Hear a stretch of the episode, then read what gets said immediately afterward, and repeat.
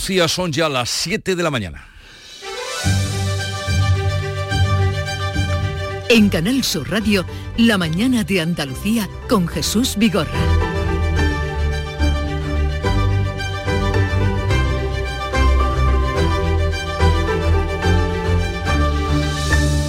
Buenos días queridos oyentes, es viernes 19 de enero y dicen, dicen que lloverá. Pero el caso es que las restricciones de agua por la sequía llegarán a las ciudades andaluzas este verano si no llueve intensamente hasta entonces. De hecho, Sevilla y su área metropolitana anuncian una bajada de presión por la noche después de la Semana Santa. El presidente de la Junta anuncia un cuarto decreto de sequía antes de final de mes. La Junta invertirá 200 millones de euros en obras hidráulicas y los sectores más perjudicados como la agricultura. Juanma Moreno ha pedido colaboración ciudadana para extremar el ahorro de agua. Todos tenemos que hacer un enorme esfuerzo de contención en el consumo del agua para que la poca que tengamos podamos estirarla al máximo si no llegan las lluvias.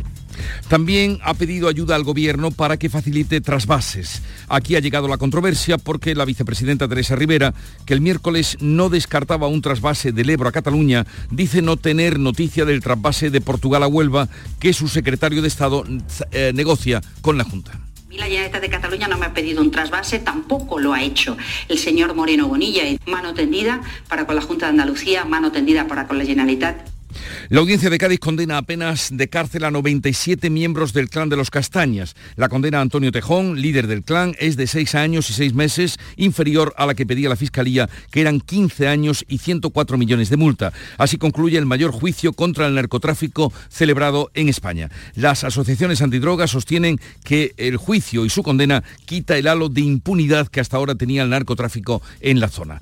Y en Málaga, hoy continuarán las labores de búsqueda de los dos jóvenes desaparecidos que salieron a pescar el martes en Marbella. Los medios aéreos y terrestres no han encontrado hasta el momento, hasta el momento rastro alguno. También en el Congreso sigue la tramitación de la ley de amnistía. El PSOE ha logrado introducir las enmiendas que había pactado con sus socios gracias al apoyo de Junts, que advierte que espera incorporar su exigencia de que la amnistía ampare los delitos de terrorismo. El portavoz socialista Pachi López lo descarta.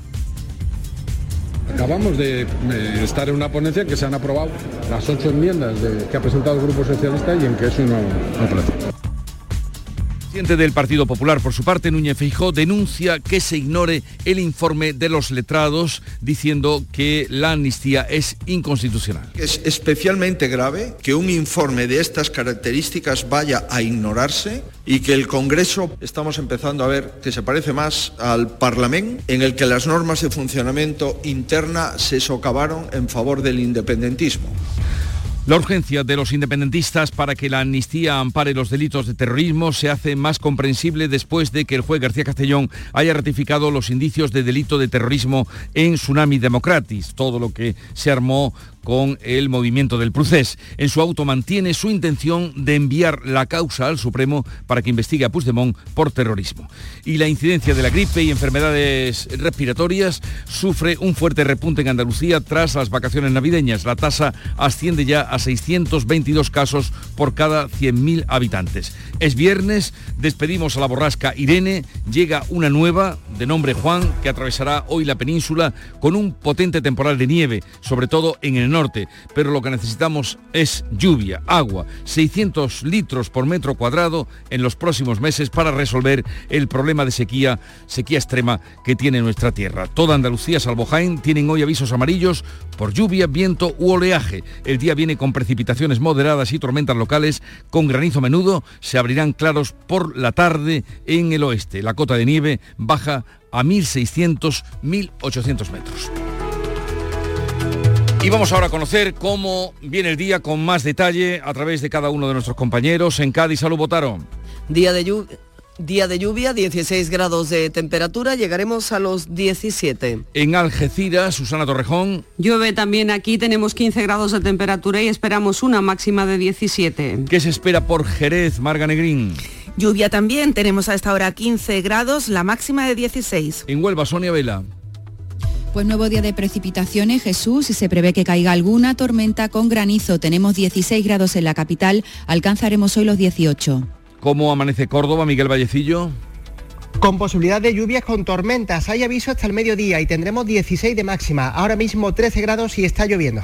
En Sevilla, Antonio Catoni, ¿qué También pasa? aviso amarillo por lluvia, Jesús, en la Sierra Norte y en la campiña de Sevilla. Y eso hace que también pues, que suban las temperaturas. Esta hora tenemos 15 grados, la máxima va a ser 3 grados más, 18. Málaga, Eduardo Ramos. Igualmente, aviso amarillo en las comarcas de Ronda y de la Sarquía. Tenemos 14 grados en la capital malagueña hasta ahora para una máxima de 18 en las horas centrales del día. Llueve por Jaén, Alfonso Miranda. Empiezan a llegar las lluvias, las últimas lluvias del mes de enero por la zona de Andújar. Han subido las temperaturas tanto que tenemos 17 grados a esta hora.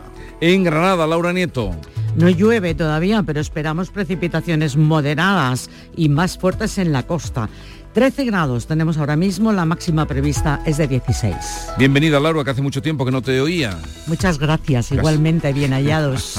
Almería, Lola López. Pues habrá precipitaciones, espera nieve, viento, alerta amarilla desde las 2 a las 6 de la tarde, a esa hora hasta la medianoche, alerta naranja por viento y oleaje.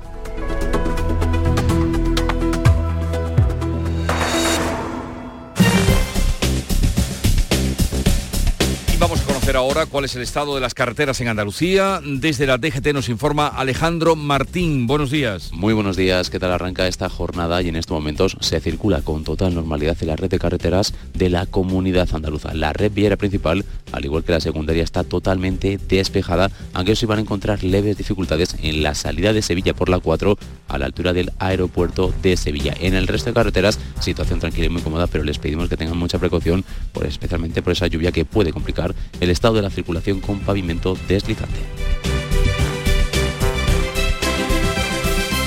Son las 7, 7 minutos de la mañana. Con un rasca de la 11 siempre rascas algo. ¿Algo? ¿Y para ti qué es algo? Pues por ejemplo unas risas, algunos buenos momentos y puede que muchos euros. Hasta un millón. Entonces dame un rasca. Con los rascas de la 11 puedes ganar momentazos y premios de hasta un millón de euros. Rascas de la 11. Rasca el momento. A todos los que jugáis a la 11, bien jugado. Juega responsablemente y solo si eres mayor de edad. Rebajas en Rapimueble, simplemente más bajas. Dormitorio 139 euros. Apilable de salón, ahora 159 euros. Más ahorro, más ofertas, más barato. Solo en Rapimueble, líder en rebajas y paga en 12 meses sin intereses. Más de 230 tiendas en toda España y en rapimueble.com. En Canal Sur Radio, la mañana de Andalucía con Jesús Bigorra. Noticias.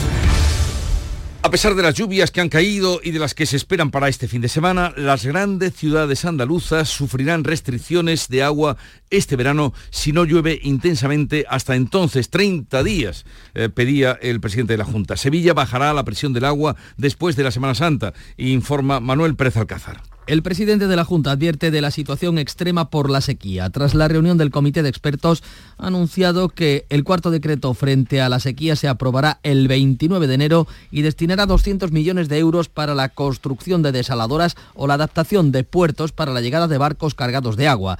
También hay 50 millones en ayudas al campo. Moreno pide colaboración al gobierno para afrontar las obras y a los ciudadanos para que extremen el ahorro y anuncia las restricciones de cara al verano.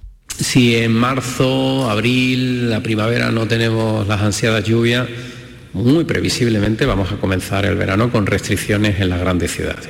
Ciudades como Sevilla, ciudades como Málaga, ciudades como Córdoba y otras muchas tantas se van a ver obligados a hacer restricciones en el consumo de agua de sus habitantes. Después de Semana Santa, Sevilla se sumará a las ciudades andaluzas que ya bajan la presión del agua por la noche, como ha avanzado el alcalde José Luis Sanz. Es un plan de, que tenía previsto, los posibles cortes que pueden venir en verano, pero les anuncio que en breve Macesa anunciará también posible reducción de la presión a determinadas horas del día. El municipio malagueño del Valle de Abdalajís ha aumentado las restricciones de agua a 12 horas diarias. Sus 2.500 habitantes ya sufrían cortes de 10 de la noche a 7 de la mañana, ahora además los tendrán de 3 a 6 de la tarde. Hay que pensar que son más de medio millón de andaluces los que sufren limitaciones en el consumo de agua al día de hoy. Y polémica entre la Junta y el Gobierno por los trasvases de agua. Bea Rodríguez. El presidente andaluz, Juanma Moreno, insta al Gobierno a aprobar trasvases de agua entre provincias y el que se negocia también con Portugal. Y después tenemos que abrir la mano también a los trasvases, a los trasvases de Cuenca, a las transferencias de Cuenca entre eh, provincias, entre comunidades, entre en definitiva, entre incluso países. Vicepresidenta Teresa Rivera, que el miércoles abría la puerta a un trasvase del Ebro hacia Cataluña, dice que no le consta que Andalucía haya pedido trasvases. Bueno, no sé lo que ha pedido Juanma Moreno. De Generalitat de Cataluña no me ha pedido un trasvase, tampoco lo ha hecho el señor Moreno Bonilla. Los agricultores onubenses piden celeridad en las negociaciones de España y Portugal para que el trasvase que el Ministerio eh, se ha comprometido a resolver antes del 15 de abril aportaría 75 hectómetros cúbicos del embalse de Alqueva al Bocachanza. En Almería, la organización agraria COAC considera desproporcionado el traslado de agua por barco de la desaladora de Carboneras a Málaga. Dicen que en Almería la agricultura necesita más infraestructuras y que Málaga debería apostar también por la desalación. El sector de la chirla, pasamos a otro asunto, al margen de las aguas tan deseadas y esperadas, el sector de la chirla del Golfo de Cádiz mantiene este viernes una reunión con la Junta tras el cierre del caladero. Los pescadores van a transmitir su preocupación por la incertidumbre que atraviesa esta pesquería. El caladero está cerrado porque los ejemplares no alcanzan el tamaño mínimo permitido para su comercialización. El Boja ha publicado este jueves el cierre de esta pesquería en el Golfo de Cádiz por rendimiento inferior al establecido. Mariano García, patrón mayor de la Cofradía de Pescadores de Isla Cristina, explica sus demandas. ¿Qué posibilidades tenemos con, con, la competencia esa tan famosa de Italia? ¿Qué ocurre si presentamos un estudio biológico distinto al que presenta oficialmente el? ¿Y qué ocurre esas ayudas al marinero y sobre todo a, esta actividad que no se puede trabajar en el año seis meses. Y por otra parte, esta mañana van a continuar las labores de búsqueda de los dos jóvenes desaparecidos que salieron a pescar en aguas de Cabo Pino, en Marbella. Numerosos medios aéreos y terrestres les han buscado sin éxito hasta ahora. Ayer se les buscaba también en una amplia zona entre 15 a 25 millas mar adentro desde la localidad malagueña de Benalmádena, Almería, sin encontrarlos. Los dos jóvenes de 27 y 31 años salieron a pescar el martes desde Cabo Pino, en Marbella, y se les perdía el rastro. Vayamos ahora a la actividad y actualidad política. Junts apoya las enmiendas del PSOE y de sus socios a la ley de amnistía que sigue adelante, pero presionará para que se admita el amparo a los actos de terrorismo que se cometieron en todo el movimiento del proceso. El juez García Castellón mantiene su investigación por este delito a Tsunami Democratic y a Puigdemont. Junts ha apoyado las enmiendas del PSOE y sus socios que se desentienden de la advertencia de inconstitucionalidad de los letrados y solo han incluido correcciones ortográficas. Su portavoz, José María Cervera, advierte que su enmienda para que la ley ampare los delitos de terrorismo sigue viva y la discutirán el próximo martes. Vamos a seguir negociando porque entendemos que nuestras enmiendas mejoran el texto. Buscamos dos objetivos, que nadie se quede fuera y que la aplicación de esta ley no se pueda demorar. El portavoz socialista Pachi López descarta incorporar la enmienda sobre el delito de terrorismo. Acabamos de eh, estar en una ponencia en que se han aprobado las ocho enmiendas que ha presentado el Grupo Socialista y en que eso no, no procede. La portavoz del Gobierno, Pilar Alegría, recuerda que hay tres informes de letrados y defiende la constitucionalidad de la ley, mientras que el presidente del PP, Núñez Fijo, denuncia que se ignora el informe. Es especialmente grave que un informe de estas características vaya a ignorarse y que el Congreso estamos empezando a ver que se parece más al Parlamento, en el que las normas de funcionamiento interna se socavaron en favor del independentismo. La consejera de la presidencia de Cataluña, Laura Vilagrad de Esquerra, asegura que van a trabajar para blindar la ley de amnistía y quieren que la ley se apruebe cuanto antes. Estamos trabajando intensamente para que esta ley de amnistía pues, sea una realidad absolutamente blindada. Lo que pretenden las enmiendas que hemos presentado, aquellos ataques que en estos momentos ya recibe por parte de ámbitos políticos o ámbitos jurídicos, pues se eh, desvanezcan. La comisión va a debatir y votar el texto definitivo con las enmiendas incorporadas el próximo martes. Los independentistas urgen para que la amnistía ampare los delitos de terrorismo mientras el juez García Castellón ratifica en la Audiencia Nacional los indicios de este delito en Tsunami Democratic y mantiene su intención de enviar la causa al Supremo para que investigue a Puigdemont. Y en el Senado, que ahora tiene una actividad como nunca en estos días, el presidente de esta Cámara Alta, Pedro Rollán, ha nombrado letrada mayor a Sara Sieira, que procede del equipo de letrados del Congreso. Seiras, nueva secretaria general del Senado, será la encargada de elaborar el informe sobre la ley de amnistía cuando sea remitida por la Cámara Baja. El PP destaca que, a diferencia del letrado mayor del Congreso, Fernando Galindo, exmiembro del gobierno de Pedro Sánchez, Sieira no tiene ninguna vinculación con el Partido Popular. El Congreso aprueba la reforma de la Constitución que sustituye el término disminuido por personas con discapacidad. Pese a que anunció su abstención, Vox ha terminado votando en contra frente al apoyo del resto de los partidos a esta reforma. Es fruto del primer acuerdo de PP y PSOE de la legislatura. Pedro Sánchez lo pone en valor.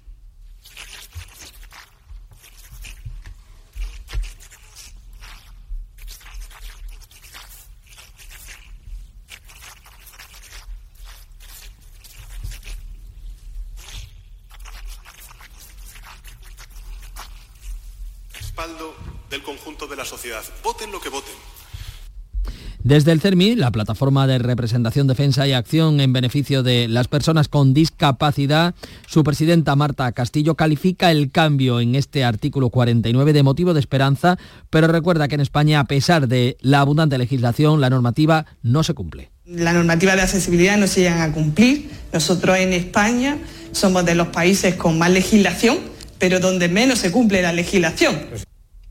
En Andalucía hay 700.000 personas con algún tipo de discapacidad. Nueve de cada diez españoles lamenta la crispación política y consideran que la democracia funciona peor que hace 10 años, según la encuesta y el estudio del CIS sobre hábitos democráticos. Sobre este tema trata esta encuesta y dice que casi el 90% de los ciudadanos considera que hay mucha o bastante crispación política en España, lo que preocupa a casi el 81% de los entrevistados. La encuesta también destaca que a casi un 88% les parece muy o bastante importante reducir la crispación. Casi un 89% está de acuerdo con que los partidos políticos tienen la obligación de alcanzar consensos sobre temas importantes que afecten a la ciudadanía. Se ha producido un fuerte repunte de la incidencia de la gripe y de las enfermedades respiratorias en Andalucía. Las mascarillas van a seguir siendo obligatorias en los centros sanitarios. La tasa de incidencia de enfermedades respiratorias se sitúa en 622 casos por cada 100.000 habitantes frente a los 935 de la media nacional que baja por primera vez en un mes. Son datos correspondientes a la semana del 8 al 14 de enero, justo después de las reuniones navideñas. Con esta incidencia, Andalucía no podría eliminar la obligación de llevar la mascarilla en los centros sanitarios andaluces. La Asociación de Militares de Tropa y Marinería Española reclaman a Defensa libertad a los soldados de Cerro Muriano para que puedan testificar por la muerte de sus dos compañeros en las maniobras del pasado mes de diciembre. En ATM denuncian presiones y prueba de ello a su juicio es la escasa entrada en la eh, charla sobre derechos legales convocada para informar a los soldados. Marco Antonio Gómez, presidente de la Asociación de Tropa y Marinería Española. La situación en la que estamos viviendo, como podemos observar aquí, ha sido eh, ese miedo que, llamamos dentro de las Fuerzas Armadas, acudir a este tipo de, actos. Eh, está prácticamente la sala vacía, hay más medios que militares. Insisten además este, esta asociación en que los militares quieren ser juzgados por lo civil en territorio nacional en paz. La audiencia de Cádiz ha condenado a penas de cárcel a 97 miembros del clan de los Castañas. Antonio Tejón, líder del clan, lo ha condenado a más de seis años, seis años y seis meses. Así concluye el mayor juicio contra el narcotráfico celebrado en España. Antonio Tejón ha sido condenado a esos seis años y seis meses de cárcel por un delito de tráfico de drogas y otro de pertenencia a banda criminal.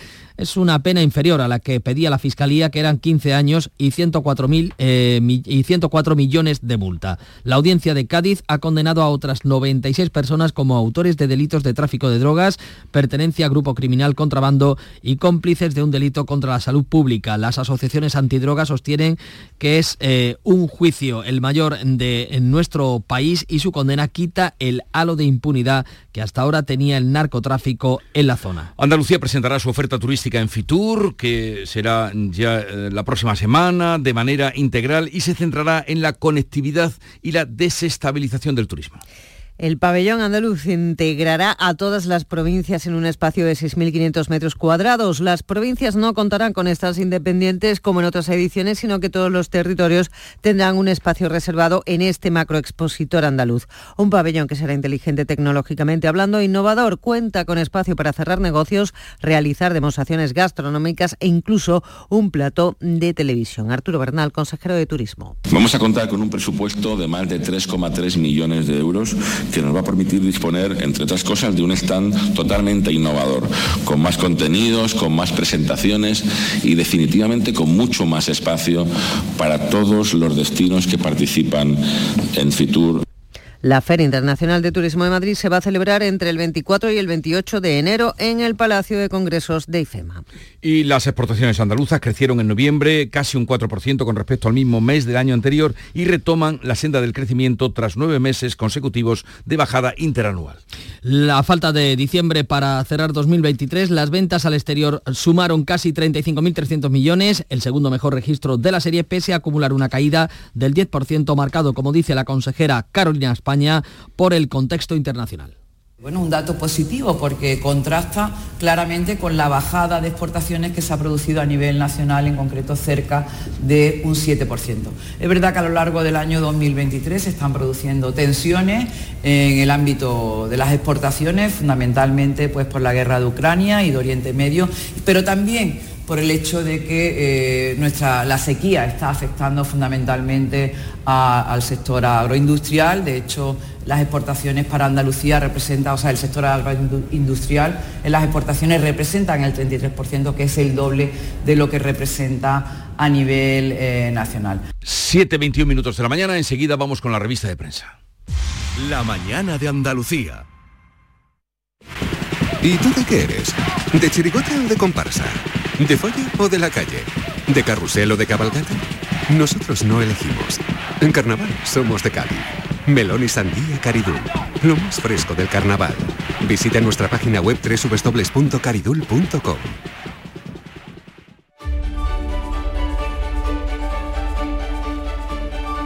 Paco Ramón, hola de nuevo. Hola de nuevo. Vamos con la amnistía que supera el primer trámite parlamentario con todos los socios del Gobierno Unido. Sigue adelante, incluido Junts, que deja para más adelante su exigencia de que la ley ampere los delitos de terrorismo. Estos son los temas que aparecen con mayor fuerza y presencia en los periódicos.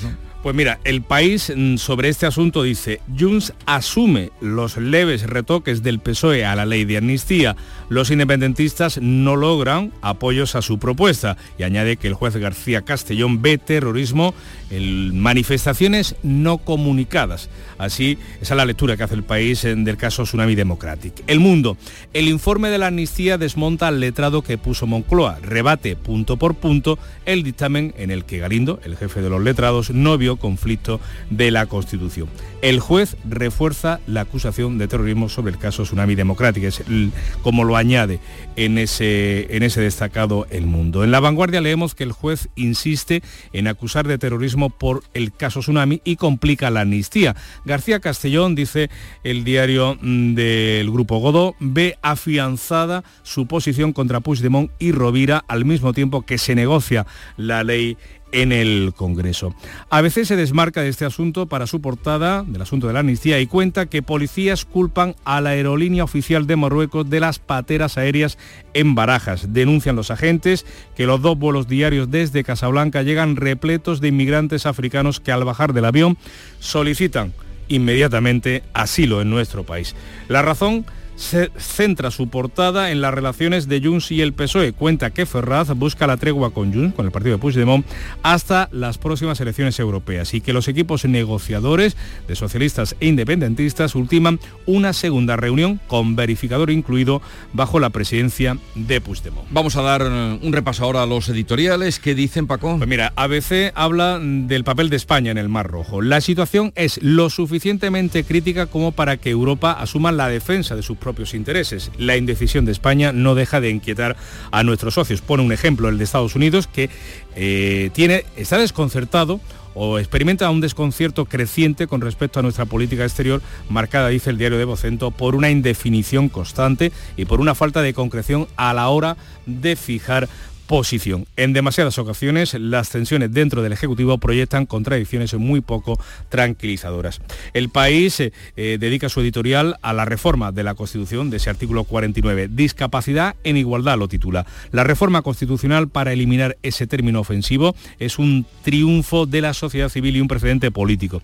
Pretender que la situación política en España, añade, profundiza, es tan grave que le impide siquiera sentarse a hablar de cuestiones de sentido común es faltar a la verdad, dice el país, y al deber de hacer pedagogía sobre las circunstancias extremas, aquellas y raya, en las que se redactó la Constitución del año 1978. Por su parte, el mundo habla de una voluntad de acuerdo que debería tener continuidad sobre este mismo asunto. El cambio del artículo 49 de la Constitución sobre discapacidad es fruto del consenso, una senda a seguir. De hecho, una senda a seguir y que el gobierno desprecia, dice el diario de Unidad Editorial, porque de hecho el mismo día que la Cámara Baja dignificaba a las personas con discapacidad, el Ejecutivo menoscababa la Constitución tramitando esa ley de amnistía inconstitucional a juicio de los letrados. Y grupo, el grupo Yolí, el grupo de prensa andaluza, también habla del Junts, de los socios insaciables. Los socialistas han cruzado ya tantas líneas rojas para asegurar la permanencia en el poder que las enmiendas a la ley que está en tramitación no dibujan o no se dibujan como una barrera insalvable, sino todo lo contrario. Añade Yolí que, aunque ello suponga una vez más soslayar el, el, derecho de la Unión Europea o comprometer principios constitucionales, como el informe de los letrados dice, la posibilidad de un referéndum soberanista empieza a abrirse paso en el debate político. Será la próxima estación de un camino sin final. ¿Alguna viñeta que Pues mira, dos. Hoy? Una que trae el diario La Razón, su contraportada de Caín. Hay un hombre y una mujer leyendo el periódico, piensa ella, el caos tiene mala prensa, piensa él, cambia de periódico. Y otra más, otra más, ahora que viene Nuria con los deportes, eh, eh, Ricardo en el mundo, Rafa Nadal, nuevo embajador de tenis en Arabia Saudí, se ve estirando su derecha al tenista mallorquí con una venda en los ojos y una pelota que atraviesa la raqueta con el eslogan, con el eslogan Derechos Humanos. Gracias Paco, ya está por aquí Nuria Gaciño. Nuria, buenos días. Hola, ¿qué tal? Muy buenos días. Me alegro de verte. Y yo también. Tienes mejor cara hoy, no sé por qué. Pues eh, arrastro, arrastro sueño, ¿eh? Pendientes hoy del sorteo de la Copa del Rey. Sorteo de cuartos de final de la Copa a la una de la tarde con el Sevilla como único equipo andaluz. Ya todos los que están en el bombo son de primera división, así que será un sorteo puro. Pero todavía los cuartos es una eliminatoria a un solo partido, por lo que la bola que salga primero será la que indique quién ejerce de local. Los rivales que pueden tocar en suerte son el Atleti de Bilbao, la Real Sociedad, el Girona, el Celta de Vigo, el Mallorca o cualquiera de los dos últimos en clasificarse anoche como son el Barcelona y el Atlético de Madrid. El Barça lo pasó mal, sufrió más de lo esperado, pero al final acabó ganando al Unionistas de Salamanca por 1 a 3. Y por su parte el derby madrileño necesitó de nuevo de la prórroga tras terminar los 90 minutos con empate a 2. En esta ocasión el equipo colchonero se pudo vengar de la Supercopa de España y con Grisman marcando las diferencias 4 a 2 para el Atlético de Madrid que estará hoy en el sorteo de los cuartos de final de Copa, unos cuartos que se van a disputar la semana que viene. El objetivo, la final del 6 de abril en el Estadio de la Cartuja de Sevilla. Y el Cádiz que abre esta noche en Vitoria, País Vasco, una nueva jornada en Primera División. La vigésimo primera jornada donde el Cádiz visita esta noche a las 9 Mendizorroza para enfrentarse al Alavés.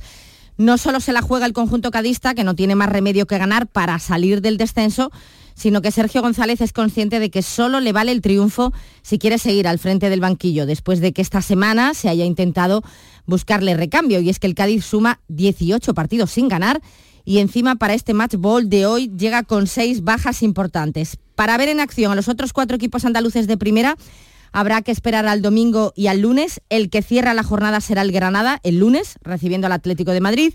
Y el domingo el Almería visita a las 4 y cuarto al Real Madrid. El Betis recibe al Barcelona a las 6 y media. Y el Sevilla juega en Montilivi a las 9 frente al Girona. Vaya partidazos los de este fin de semana donde además se le va a rendir homenaje a Guardado en su adiós al Betis. Hoy de hecho está previsto el primer acto para despedirlo después de hacerse oficial ayer su marcha al León de México. Y vaya partidazo el que nos espera el viernes 9 de febrero a las 9 de la noche, Cádiz-Betis, hasta ahí todo normal.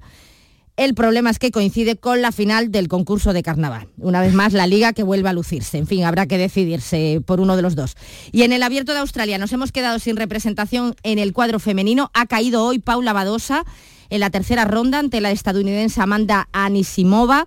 A pesar de la derrota, las sensaciones han sido buenas en esta reaparición tras seis meses apartada de las canchas de tenis por culpa de una lesión en la espalda. Esta próxima madrugada, Carlos Alcaraz se las verá con el chino Shang el actual número 140 del mundo. En principio no debe tener problema Carlos Alcaraz en esta tercera ronda del Abierto de Australia.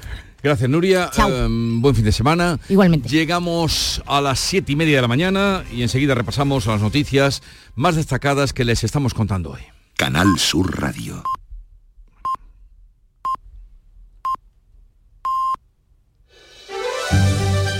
Siete y media y con Beatriz Rodríguez vamos a dar en resumen las noticias del día.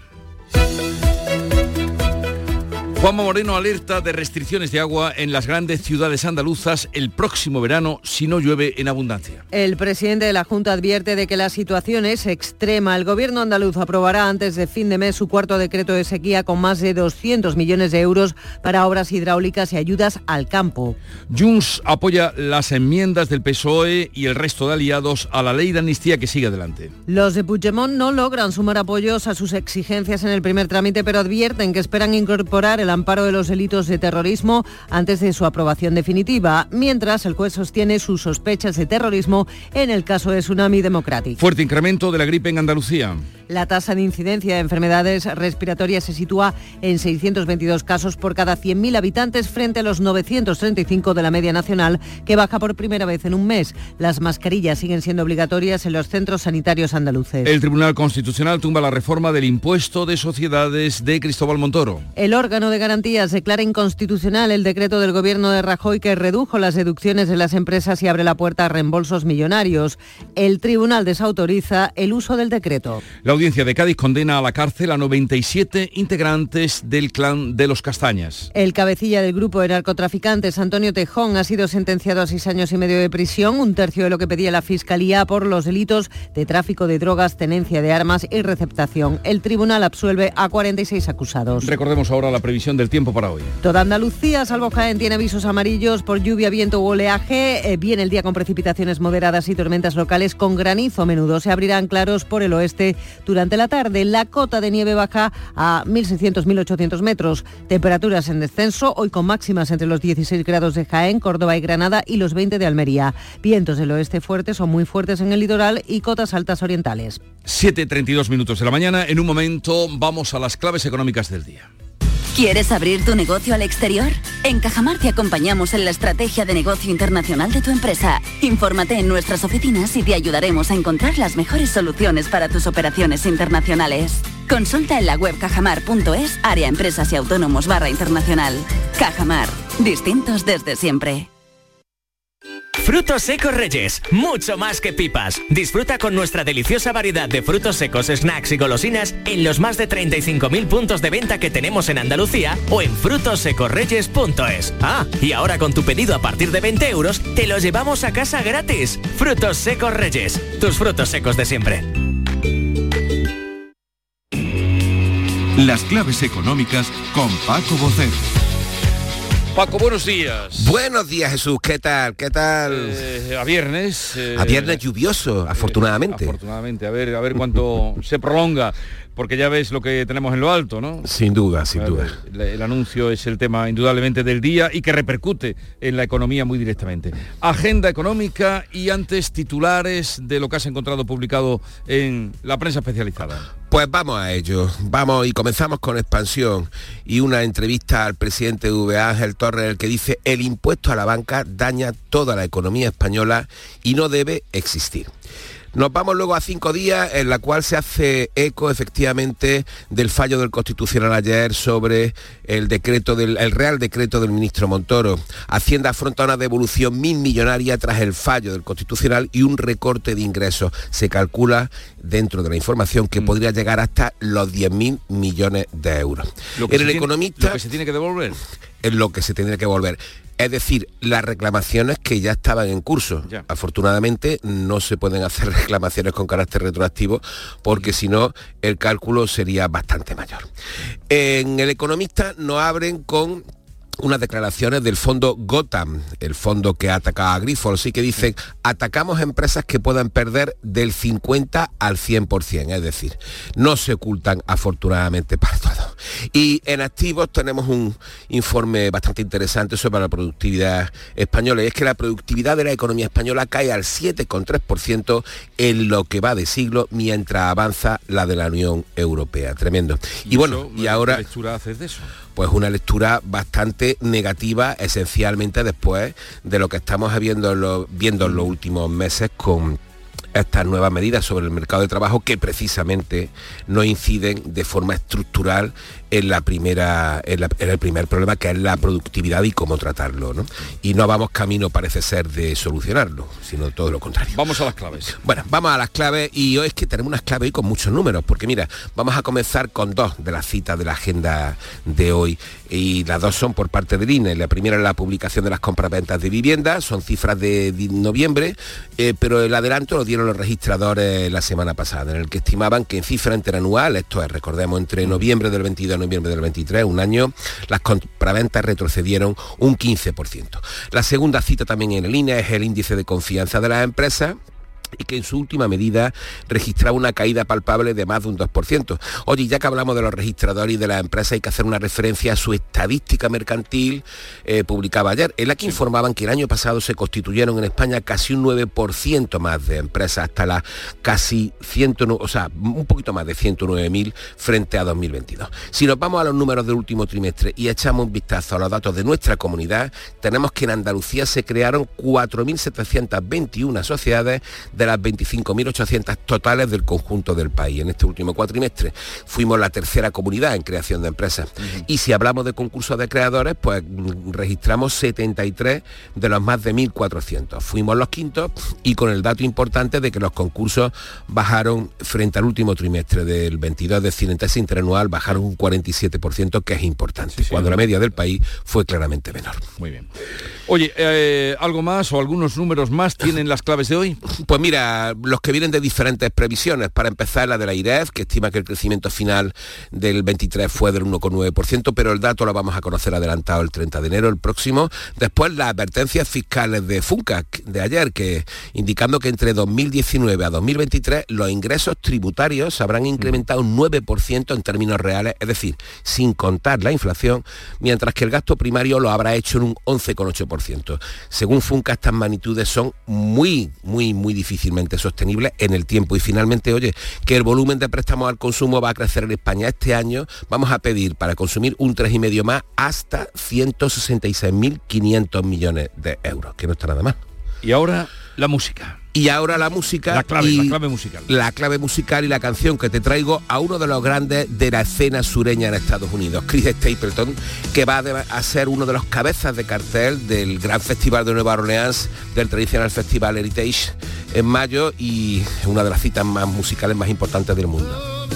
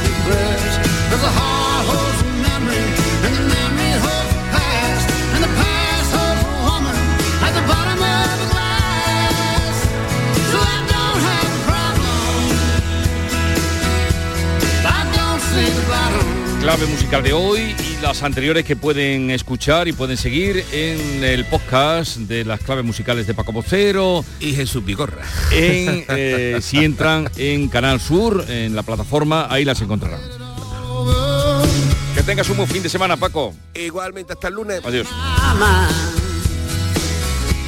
I'm looking for the reason just can't find.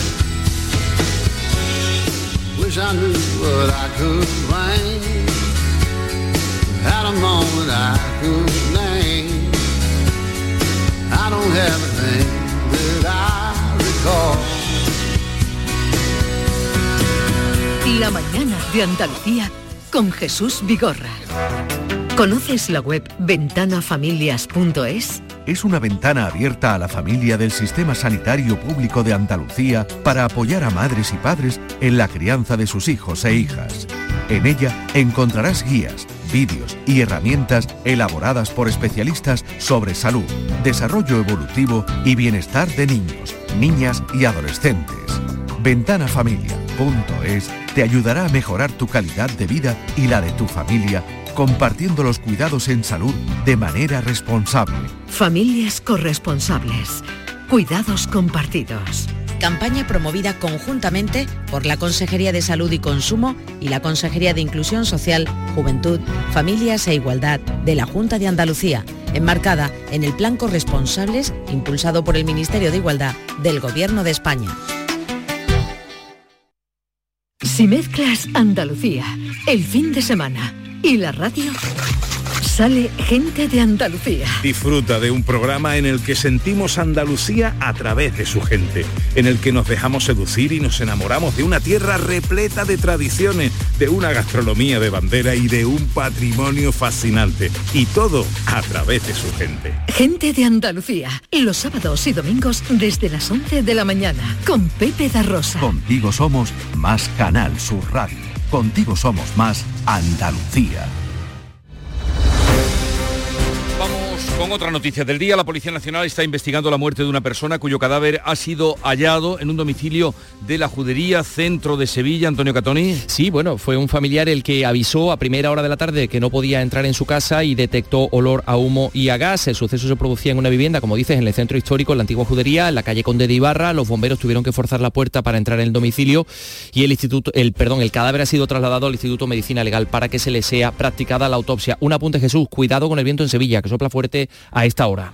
Sigue en la UCI grave la mujer agredida con una katana en Maracena, Granada. Su hijastro de 31 años permanece detenido en dependencias de la Guardia Civil a la espera de pasar a disposición del juez. Laura Nieto.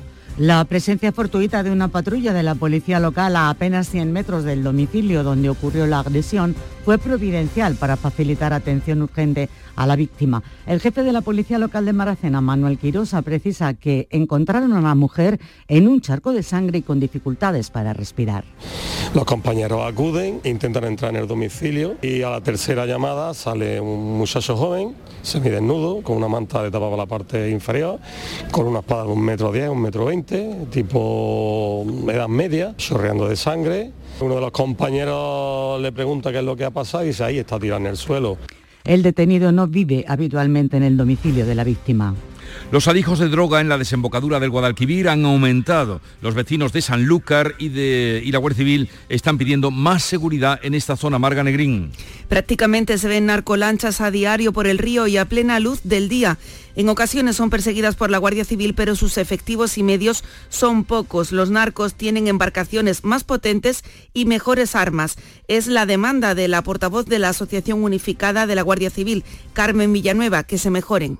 Por mucho que se pueda interceptar alguna, si van ocho, coges una o dos. Ni los medios ni el personal es equiparable a ellos. Ellos son un ejército totalmente organizado. También están utilizando armas de guerra para repeler las intervenciones de, los agentes. Los numerosos canales y las marismas del Guadalquivir permiten a los narcos camuflarse con facilidad.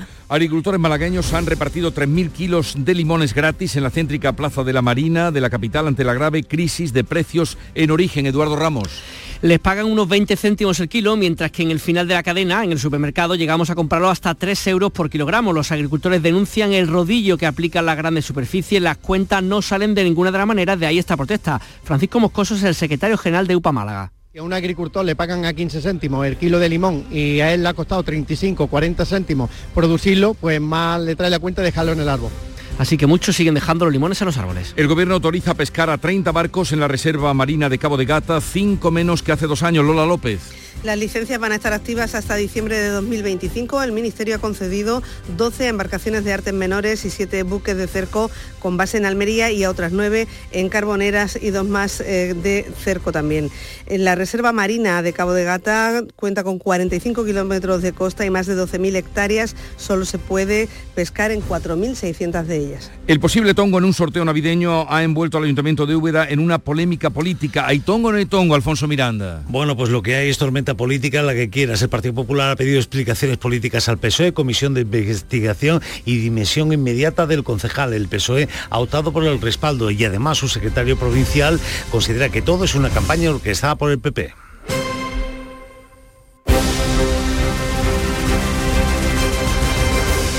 Llegamos así a las 7.45, 8 menos cuarto de la mañana. Es el tiempo para la información local. Atentos. En la mañana de Andalucía de Canal Sur Radio, las noticias de Sevilla con Antonio Catoni. Buenos días, la Policía Nacional investiga la muerte de una persona cuyo cadáver ha sido hallado en un domicilio en la judería de la capital. Fue un familiar del fallecido quien dio, aviso a los agentes porque no podía entrar en la casa y decía que olía humo y a gas. La sequía tendrá ahora consecuencias en el consumo humano. Después de Semana Santa, el agua del grifo saldrá con menos presión en Sevilla y su área metropolitana y en verano llegarán las restricciones. Ya se está preparando el puerto de Sevilla para recibir cargueros con agua potable. Así lo han dicho el presidente de la Junta y el alcalde de Sevilla. Todo eso si no llueve lo suficiente, claro, porque la borrasca Juan descarga sobre la provincia, pero no ha dejado mucho por el momento. Cuatro litros por metro cuadrado en el Castillo de las Guardas y casi cuatro en el pantano de la Minilla. Eso desde las 12 de la pasada noche. Recuerden que la Sierra Norte y la Campiña mantienen activos los avisos de nivel amarillo hasta este mediodía por lluvias generalizadas que pueden incluso ser tormentosas y con granizo. Los claros se van a abrir por el oeste por la tarde y con ello comenzarán a bajar las temperaturas mínimas. Las máximas 16 grados en Morón, 17 en Écija, 18 en Lebrija y Sevilla, donde ahora tenemos 15 grados. Pero atención al viento que sopla con fuerza en estos momentos y que también condiciona la circulación. En estos momentos tenemos dos kilómetros de retenciones en la S30 en el nudo Cota Beleche en sentido Ronda Urbana Norte y tres en el acceso a Sevilla por la autovía de Huelva. Ya en el interior de la ciudad el tráfico es intenso en sentido entrada en los puentes del Patrocinio, del Alamillo y de las Delicias y también en la avenida de Andalucía. Tráfico intenso en ambos sentidos en la ronda urbana norte a la altura de San Lázaro. Enseguida desarrollamos estos y otros asuntos. Realiza Pedro Luis Moreno.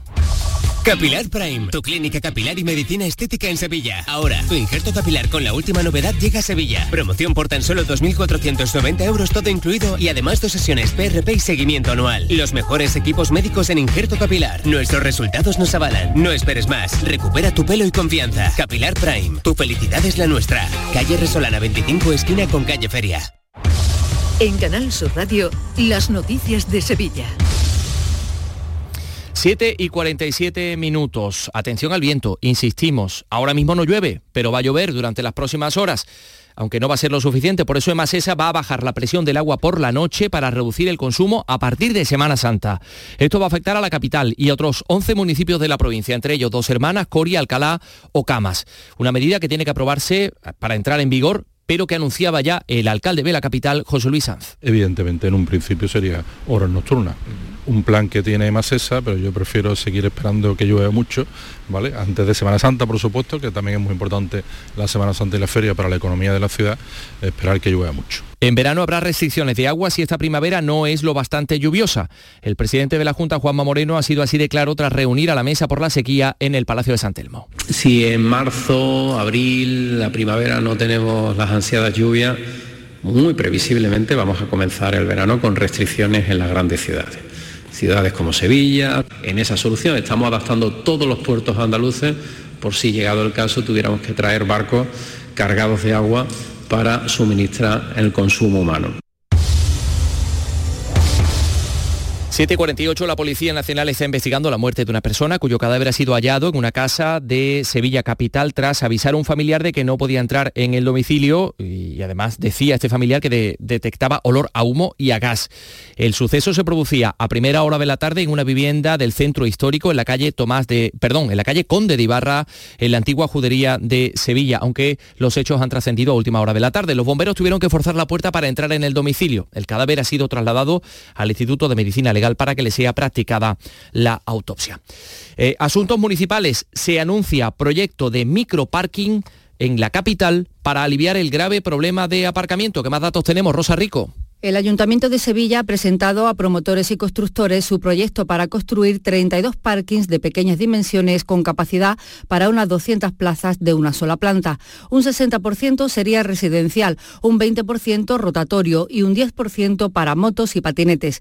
La financiación sería público-privada y se harán en los barrios con mayor densidad. Bellavista La Palmera, Cerro Amate, Macarena o Los Remedios, entre otros. Las primeras actuaciones tendrán lugar en la calle Albaida de la Macarena, en la calle Virgen de la Antigua de los Remedios y en Baltasar de Alcázar del Polígono San Pablo. Por otra parte, la Junta de Gobierno del Ayuntamiento de Sevilla va a abordar si prorroga el contrato correspondiente al servicio de grúa, del Servicio Municipal de Grúa, gestionado por una unión temporal de empresas cuya concesión expira el 31 de este mes. Los trabajadores mantienen movilizaciones e irán a la huelga desde el viernes de Dolores porque la UTE no ha respetado su convenio colectivo propio. Precisamente le van a preguntar al Gobierno los grupos de la oposición hoy en la Comisión de Control y Fiscalización por esto, por, la huelga de la grúa eh, y por las consecuencias que tuvo durante las pasadas Navidades. Más preguntas. El soterramiento de la Ronda Urbana Norte, mm, las alternativas que tiene el ayuntamiento para evitar el cese de los 44 policías afectados por la anulación de las oposiciones.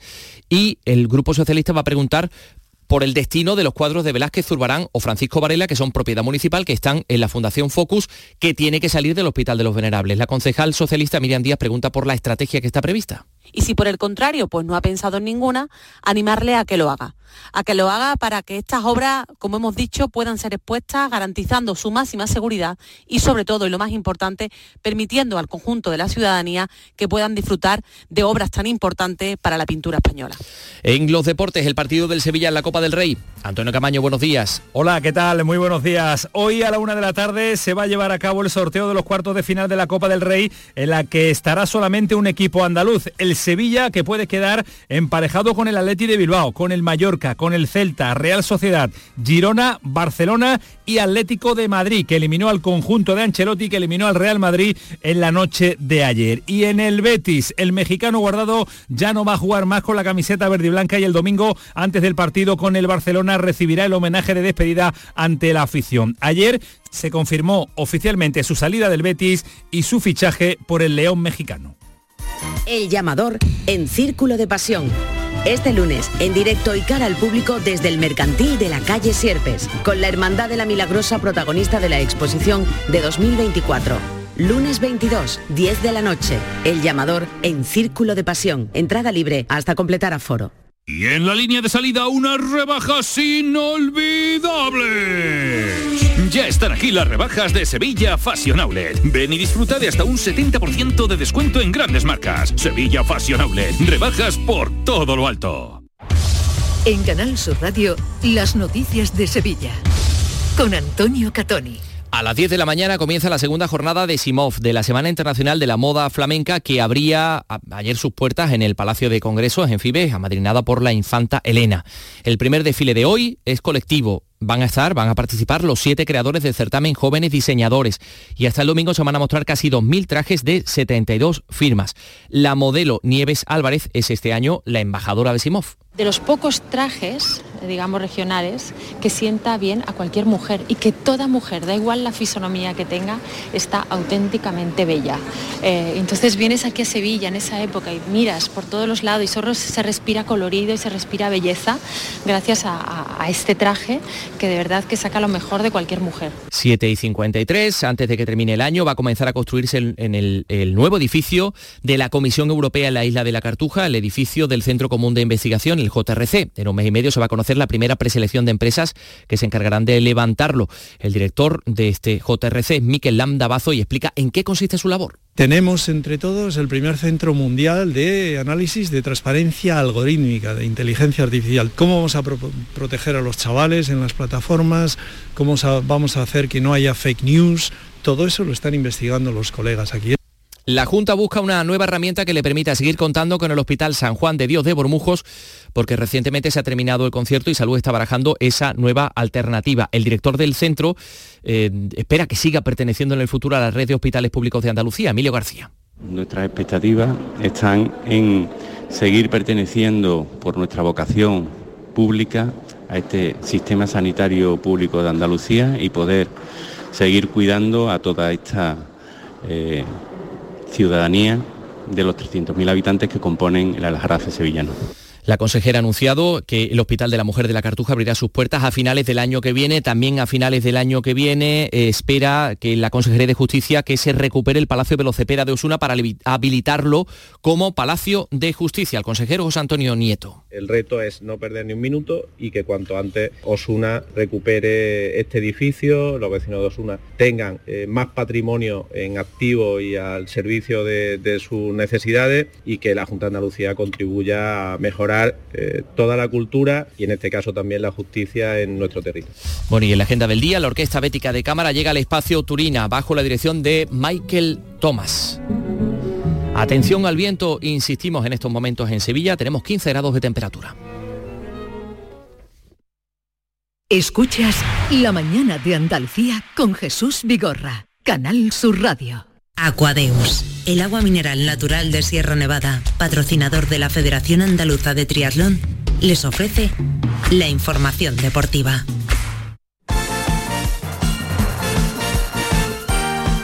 8 menos 5 de la mañana, Nuria Caciño, buenos días. Hola, ¿qué tal? Muy buenos días. El viernes vuelve la Liga, lo hará con un partido del Cádiz, pero estaremos pendientes antes del sorteo de Copa que tiene al Sevilla y que tiene el Atlético de Madrid. Sorteo de cuartos de final de la Copa del Rey a la una de la tarde, donde el Sevilla va a estar muy pendiente de conocer a su rival para esta eliminatoria.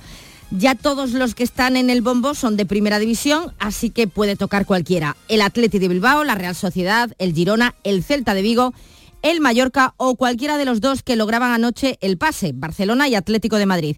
El Barça con bastante sufrimiento se impuso al Unionistas de Salamanca por 1 a 3 y por su parte el derby madrileño no defraudó, volvió a ser igualado y tal y como sucediera en la semifinal de la Supercopa de España, necesitó de la prórroga tras terminar los 90 minutos con empate a 2. Esta vez el Atlético de Madrid aguantó mejor y con un golazo de Grisman apeó al Madrid de la Copa gracias al 4 a 2 definitivo en el Metropolitano, donde por desgracia se volvió a insultar a Vinicius, al que de nuevo vimos más preocupado de la grada que del partido.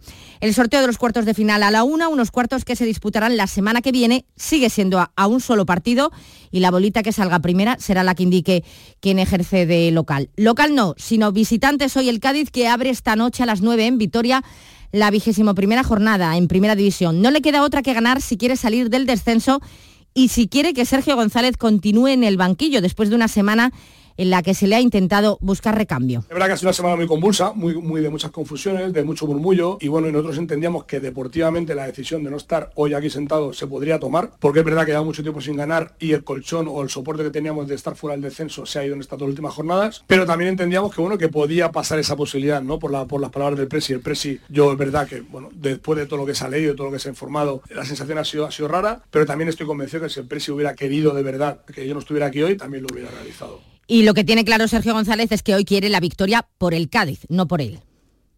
Por el equipo es por la afición y es por el Cádiz. Al final, los futbolistas son los más protagonistas, nosotros estamos aquí para guiarles, para ayudarles, pero si yo quiero mañana que nosotros ganemos, no por mí ni por salvar mi cabeza, mi cabeza en este caso es por los tres puntos que son necesarios para poder, eh, para el equipo, ¿no? El domingo saltan a escena Almería, Betis y Sevilla. El conjunto eh, almeriense visita a las 4 y cuarto al Real Madrid y se espera que unos mil aficionados de la Almería se den cita en el Estadio Bernabéu, algo que tiene mérito tratándose del colista y algo que ha agradecido Gonzalo Melero Muy agradecidos, ¿no? Siempre que vamos fuera de casa encontramos eh, aficionados en cualquier estadio. Eh, en los partidos de casa, sobre todo los últimos, a pesar de la situación, eh, están habiendo muy buenas entradas. el otro día, al acabar el, partido, pues hubo mucha gente ¿no? aplaudiendo y reconociendo que, el equipo se lo había dejado todo. Ojalá consigamos esa victoria porque, porque va a hacer cambiar un poco la mentalidad. A las seis y media el Betis recibe al Barcelona en un partido que servirá para rendirle homenaje a Guardado en su adiós al conjunto verde y blanco. Hoy está previsto el primer acto para despedir al mexicano después de hacerse oficial ayer su marcha al León de México. Y el Sevilla también juega el domingo a las 9, visita al Girona. El turno del Granada, que al igual que el Cádiz y el Sevilla tiene urgencia de ganar, no juega hasta, no será hasta el lunes. Recibe a las 9 de la noche al Atlético de Madrid. Se pierde el partido por sanción Ongla, que ayer fue presentado se lo pierde por haberle dicho al árbitro de forma irónica lo bien que estaban pitando. Bueno, eso es lo que piensa el colegiado, que iba dirigido a él. Dos partidos le han caído. Demasiada sanción, como apunta el director deportivo del Granada, Toño Sí. Conocéis a Martín, es un tipo súper educado, no sube nunca los tonos y, además habéis leído un poco en, el acta lo que ha pasado, me parece una sanción excesiva y obviamente vamos a hacer lo, que podemos para, para ver si, si, esta sanción va a cambiar. Me quedé sorprendido más que todo. Y en el abierto de Australia nos hemos quedado sin representación en el cuadro femenino. Ha caído Paula Badosa en la tercera ronda y esta próxima madrugada veremos en acción a Carlos Alcaraz también en tercera ronda frente al chino Shang. Aquadeus, ahora más cerca de ti, procedente del manantial Sierra Nevada, un agua excepcional en sabor, de mineralización débil que nace en tu región. Aquadeus Sierra Nevada es ideal para hidratar a toda la familia y no olvides tirar tu botella al contenedor amarillo. Aquadeus, fuente de vida, ahora también en Andalucía. Canal Sur, la radio de Andalucía.